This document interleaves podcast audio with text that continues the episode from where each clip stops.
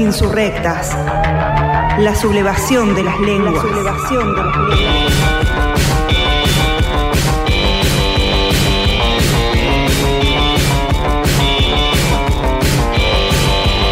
¿Cómo, ¿Cómo es este juntarse en el teatro por primera vez? Ah, es un experimento, porque puede ser muy amigo uno de una persona, puede llevarse maravillosamente bien con esa persona y subir al escenario y que no haya química. Eso es algo que solo se sabe cuando estas dos personas se suben al escenario. Y puede ser al revés, personas que se llevan muy mal, que no tienen química, que no se gustan uno al otro y suben al escenario y de repente eso florece de una manera increíble. Eso es un misterio que todavía nadie ha sabido explicar. En este caso nosotros somos amigas, nos conocemos, nos queremos y bueno, había que subir al escenario a ver qué pasaba. Según lo que dicen, sí, hay química. Ah, está la química. Moria, ¿cómo me definís a Nacha si la tenés que definir? Uy, súper frágil, súper, súper, la persona más frágil que conocí en mi vida, de sensibilidad, así, un papelito. Y me da como ganas de protegerla. De hecho, soy medio mamá.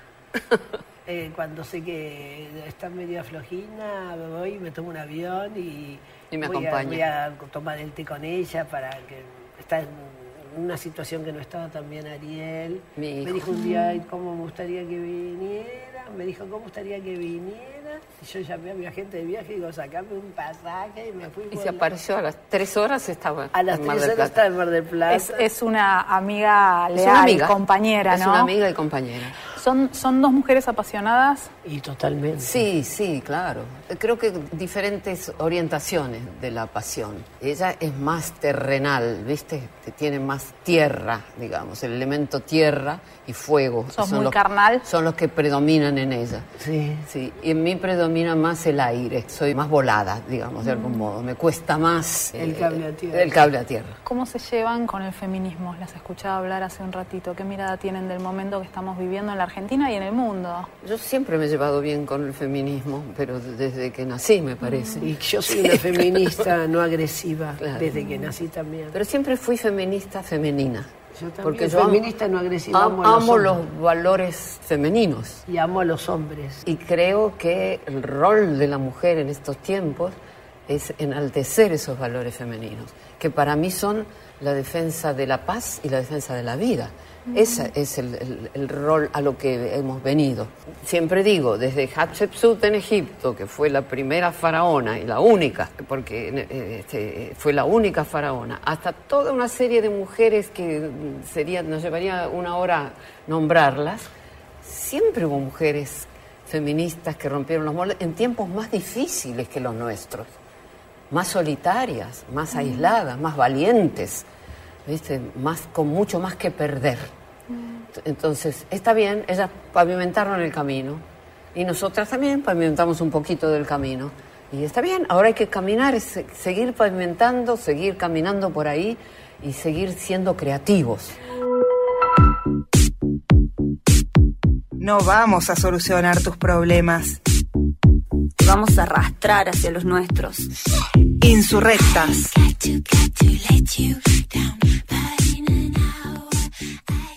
Buenas noches, insurrectos, insurrectas, bienvenidos, ¿cómo están? Buenas noches, Vicky, que está ahí del otro lado, que les habla Débora Brizuela. Estábamos escuchando este audio de apertura, que era una entrevista que le hacían a dos señoras amigas, que son Moria Kazan y Nacha Guevara, que están un poquito confundidas, las señoras con algunos conceptos, muy lindo lo del aire y la tierra, pero con respecto al feminismo y algunas cositas que dijeron, bueno, me- Yo soy una feminista no agresiva, eso me mató esa frase que dijo Moria. Con esa frase legitima todo el discurso de odio mediático, hegemónico de los grandes medios masivos que fomentan el odio hacia el feminismo y la criminalización de las movilizaciones, centrándose en detalles absurdos como por ejemplo pintar paredes, sacando el foco completamente de- del significado de una marcha. Después lo que dice Nacha, siempre fui feminista femenina. Desconoce todo lo que no completamente sea femenino no entra para Claro. ella en el concepto de feminismo. y desconoce completamente que lo femenino es una construcción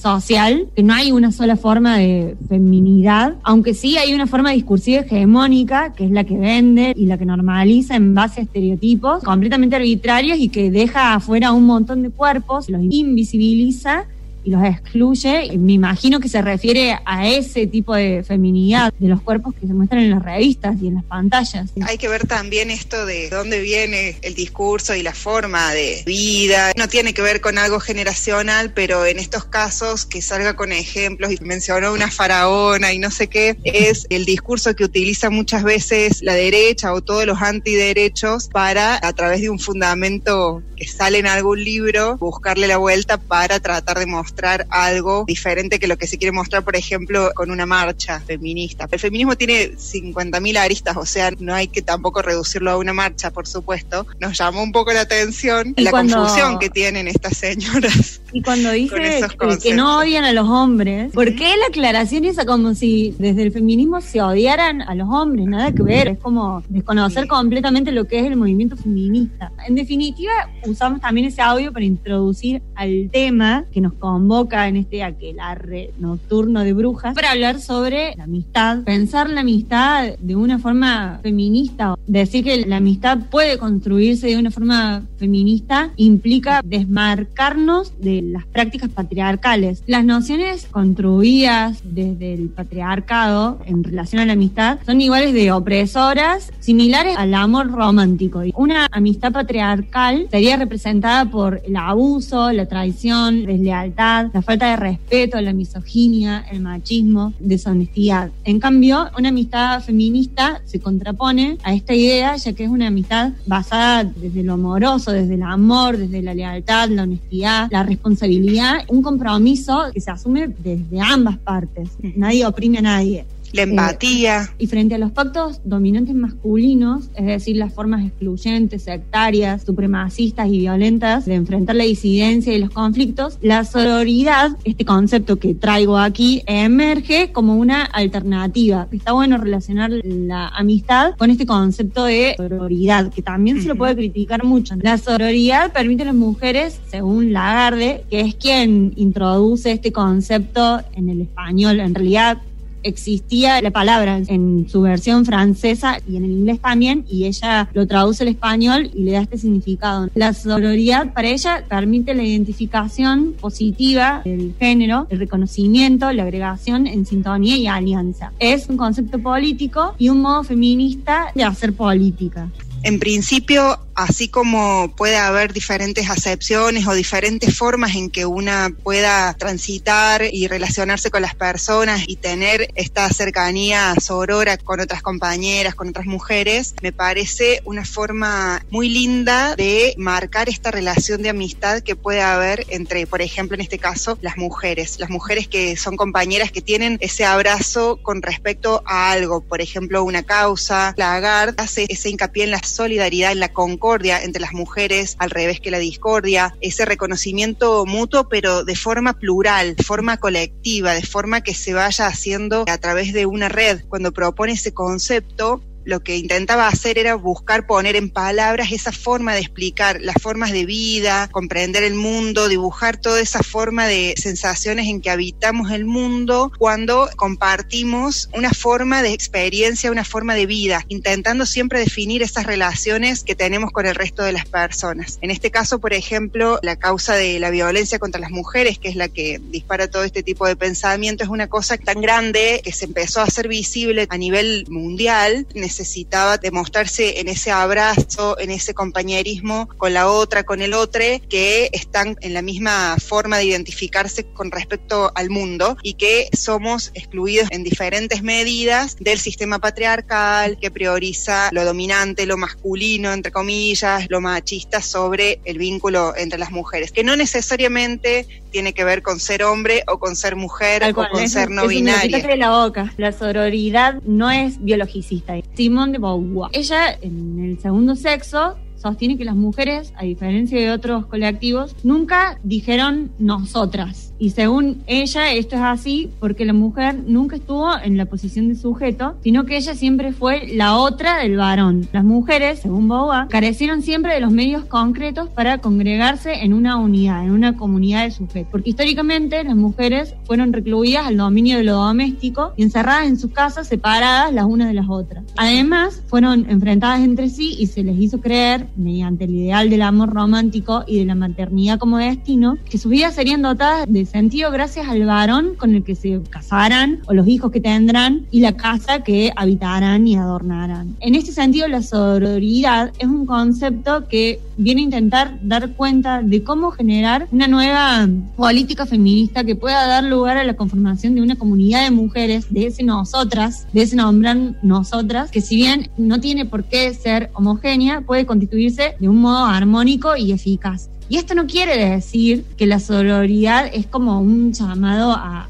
amarnos pacíficamente entre todas nosotras, llevarnos bien a la fuerza, como leer un artículo que escribió Daniela Suárez en Economía Feminista, que lo recomiendo que lo lean, está muy bueno. No criticar ideas, no tener desacuerdo, no, eso no, no tiene nada que ver con la sororidad y se confunde mucho. Hay gente que por ahí pretende de que uno adopte esa posición sumisa, de sumisión, que en definitiva termina siendo una reproducción de prácticas machistas. Sí, el machismo no distingue entre vagina, pero no tiene que ver con lo biológico una mujer puede ser machista también. Por ese lado no va la sororidad, quería aclararlo. Decir, lo comparaste con el amor romántico y me parece muy buena esa comparación porque así como a nivel de construcción tenemos hace un tiempo ya esta idea de, de construir el amor romántico de la pareja, del hombre, de la mujer, del enamoramiento, también es necesario no romantizar la sororidad entre mujeres, que es esto que mencionabas vos recién. Sí hay compañeras, sí hay aliadas, hay hermanas, pero no todas ni siempre,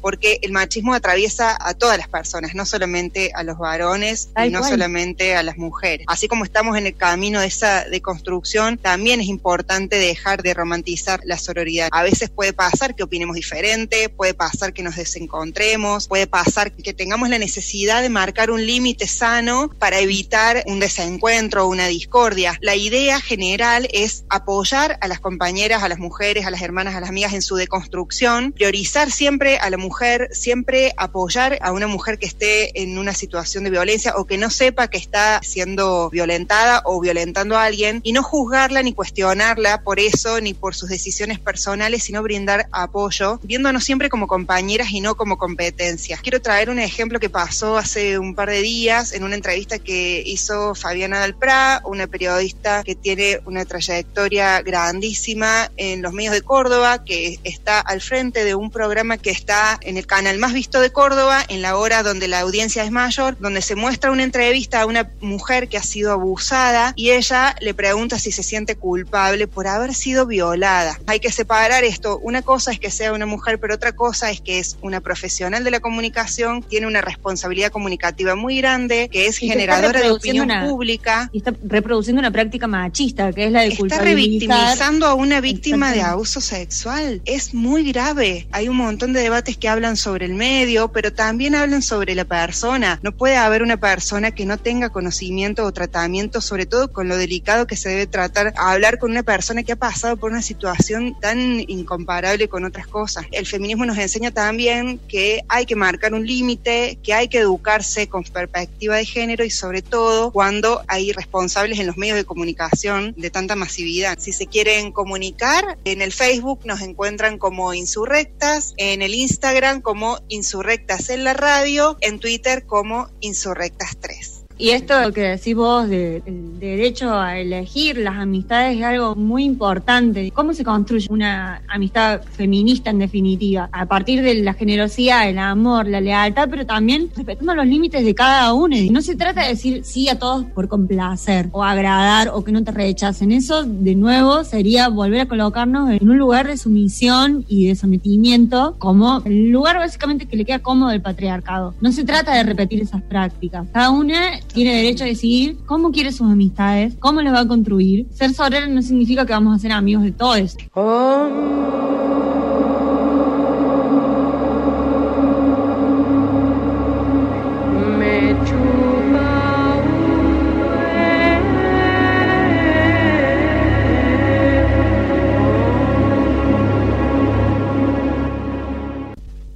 hablando de la amistad y de la importancia de la sororidad en cuanto a, su dimensión política. Y vos también en un momento de mencionaste la empatía. Tener una amiga te demuestra que sos capaz de querer a alguien con quien no compartís lazos familiares. Y eso es algo realmente maravilloso, es algo hermoso porque significa que podés sentir empatía por la alegría o el dolor de otros. La amistad es muy importante, por ejemplo, en aquellos casos en personas que no tienen una familia. Hay muchas personas que tienen familia, pero ¿qué pasa con esas personas que son expulsadas de ese sistema o tienen constantes conflictos? Las amistades en ese caso cumplen un rol de crear comunidad, lugares de cuidado mutuo y de contención, pero también, según la economista feminista Patricia Laterra, algo más, un terreno en donde la alegría, la felicidad y la comprensión puede ser posible. Traigo la cita de una artista audiovisual, Fatih Pecci, que dice, para mí tener una amistad feminista significa no sentirme sola frente a situaciones de mucha injusticia. El apoyo que a veces una siente con sus amigas y que a veces no lo encuentra en una familia, en los vínculos de sangre. Hay un montón de estudios que se han hecho a lo largo de los años. Igualmente, el término amistad es tan amplio y tan subjetivo y tiene que ver con los diferentes vínculos que hay entre las personas que hacer un estudio sobre algo que va mutando todo el tiempo es un poco raro. Pero hay una cosa que siempre aparece y es el tipo de vínculos que hay, por ejemplo, entre mujeres o el tipo de vínculos que hay entre hombres. Y ahí sí, en este caso, involucramos lo que tenga que ver con el biologicismo. Porque hay muchos casos, no sé si les ha pasado de tener algún amigo que se haya separado de su pareja después de mucho tiempo o que haya tenido una pelea con un gran amigo. Bueno, ¿qué pasa con los círculos de amigos que sería el espacio donde uno va a buscar contención, a decir, uy, me siento triste por esto, tengo un dolor por esto. No digo en todos los casos, por supuesto, y cada vez se va notando menos, pero esta predisposición biológica a ser menos expresivos sentimentalmente y más estructurados en la conducta, por ejemplo, entre pares. Cuando se juntan los varones entre ellos, por ejemplo, en un asado, o cuando se juntan a jugar a la pelota o lo que sea, ¿cómo es el tipo de vínculo que tienen entre ellos, la relación que tienen con los amigos? Se quedan a hablar más allá de mujeres, de política, de sexo, de series, de fútbol. En menor medida se habla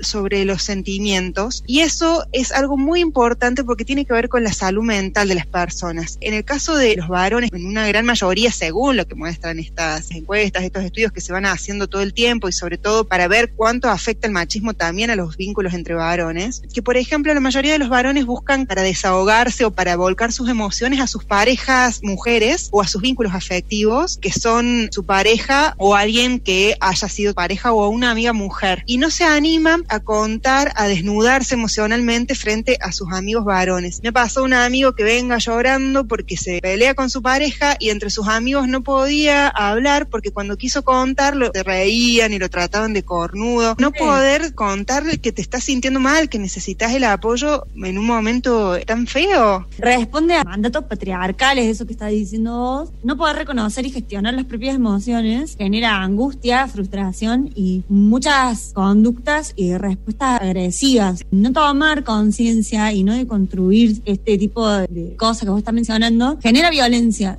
dentro de la amistad y dentro de la amistad entre varones, es importantísimo hacer este ejercicio de introspección para adentro, pero también hacia afuera, ¿no? para ver qué es lo que se está reproduciendo, qué prácticas que son mandatos del patriarcado y que también genera opresión. Y aparte porque las personas somos seres relacionales, tenemos vínculos sociales con las personas, por ahí en este contexto de aislamiento, eso está un poco complicado, genera que aquellas personas que conviven con una pareja puedan sentirse cansadas en el sentido de decir, bueno, no puedo ir a hablar con mis amigos o con otra persona. Hay cosas que se pueden compartir con la pareja, hay cosas que querés hablar con tus amistades que no querés hablar con tu pareja o tal vez porque querés alguna opinión o contar algo que te cause alguna emoción que no podés compartir con tu pareja porque tiene que ver con tu vínculo de pareja. Y es importante eso cuando tenemos mejores vínculos con las amistades, más libertad para relacionarnos, para mostrarnos qué nos está pasando, así como nos gusta compartir las cosas lindas y las cosas que nos hacen bien, también es necesario cuando nos pasa algo que no está tan bueno. Cuando eso se fortalece, también los vínculos entre las parejas se fortalecen, porque deja de ser como ese soporte emocional todo el tiempo, más allá de que para una pareja puede ser re lindo, la pareja no es el psicólogo del otro. Llega un momento que las emociones tienen que canalizarse por algún lado y te genera un sentimiento de inseguridad que desemboca en la violencia, de diferentes niveles, no necesariamente la violencia a nivel físico, pero sí esto de poner en una relación de poder los vínculos entre las parejas o entre otras amistades con las que no nos podamos sentir cómodos. Entonces es re importante hacerse preguntas, ver qué tipo de vínculos estamos teniendo, qué cosas estamos generando, por qué no puedo hablar con esto con las personas con las que me siento en confianza, qué es lo que me gusta, lo que no me gusta, lo que me hace bien, lo que me hace mal, por qué no cuestionar las prácticas que tienden a una conducta machista, opresiva, por qué aquellos que son homosexuales y se juntan con los amigos reciben tantas burlas, siempre el chiste he escuchado muchos varones en proceso de, construcción que cuentan que están agregados a grupos de WhatsApp en los cuales se mandan ciertos contenidos machistas y misóginos, no se animan a confrontar esa situación o a, plantearse decir, mira, lo que está compartiendo es machista, es misógino. Terrible lo fuerte que es el mandato. La misma presión que reciben en esos grupos también, de decir, bueno, me callo la boca, si no, quedo mal, lo tratan de pollerudo, de lo que sea, lo trajimos a colación porque pasa mucho en estos grupos y es muy distinta la conducta cuando hay, por ejemplo, una mujer en el grupo. Queremos leer un mensajito que llegó aquí a la radio que dice, me encanta su programa, alta data, bajan, hacen bien, aguante la lucha. Muchísimas gracias, pero no tenemos el nombre, no sabemos el nombre porque lo mandaron al WhatsApp de la radio, entonces nos llega así como en cadena. Bueno, muchas gracias, queremos seguir escuchándolos.